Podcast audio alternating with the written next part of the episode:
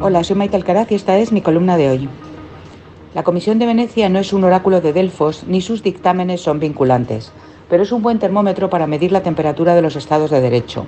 Este fin de semana se ha producido un hecho nada asombroso, porque es marca de la casa, pero sí indiciario de cómo Pedro Sánchez se empeña siempre en que la realidad no le arruine sus malas noticias.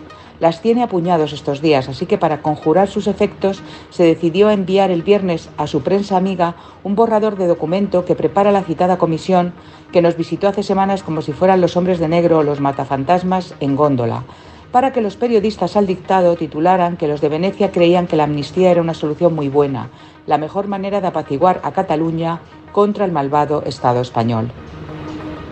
El primer agujero en la versión gubernamental es que no hay todavía documento definitivo y lo único que se maneja por el momento es un boceto que quizá termine siendo la última palabra de la comisión, pero habrá que esperar para saberlo. El segundo es que no es cierto que identifica esa ley de impunidad como el bálsamo de Fierabras para curar los males territoriales de España, en absoluto. La comisión primero no cierra la puerta a que sea una norma inconstitucional, por lo que requerirá una reforma de la Carta Magna. Además, critica que se haya tramitado con carácter de urgencia y sin abrir el suficiente debate social ni someterla al dictamen de los organismos consultivos. Y finalmente, y esto es lo mollar, recuerda que este tipo de medidas de gracia solo son legítimas si garantizan la unidad nacional y ayudan a cerrar heridas.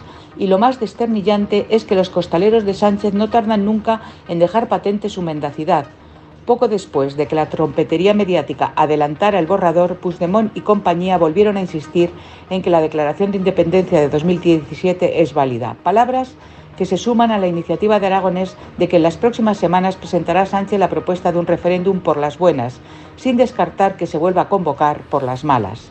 Y, como guinda, el candidato del PNV, que se estrenará el 21 de abril, un tal Imanol Pradales, se apunta a reclamar la independencia del País Vasco. Así que de reconciliación, nada de nada.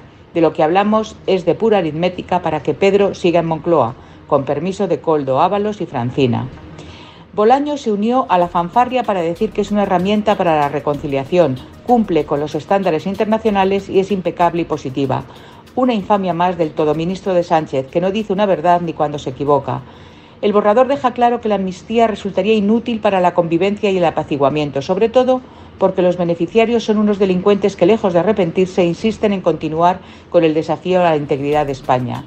Cuanto más radicales sean las amnistías, más legítimo debe ser el objetivo, añade el documento, o sea, todo lo contrario de lo que ocurre con la proposición que se negocia en Waterloo.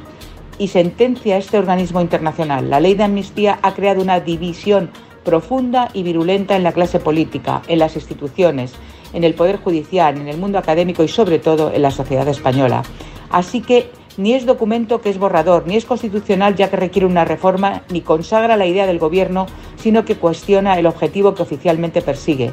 Vamos, que no le ha servido la propaganda sanchista para neutralizar los idus de marzo que no han hecho más que comenzar.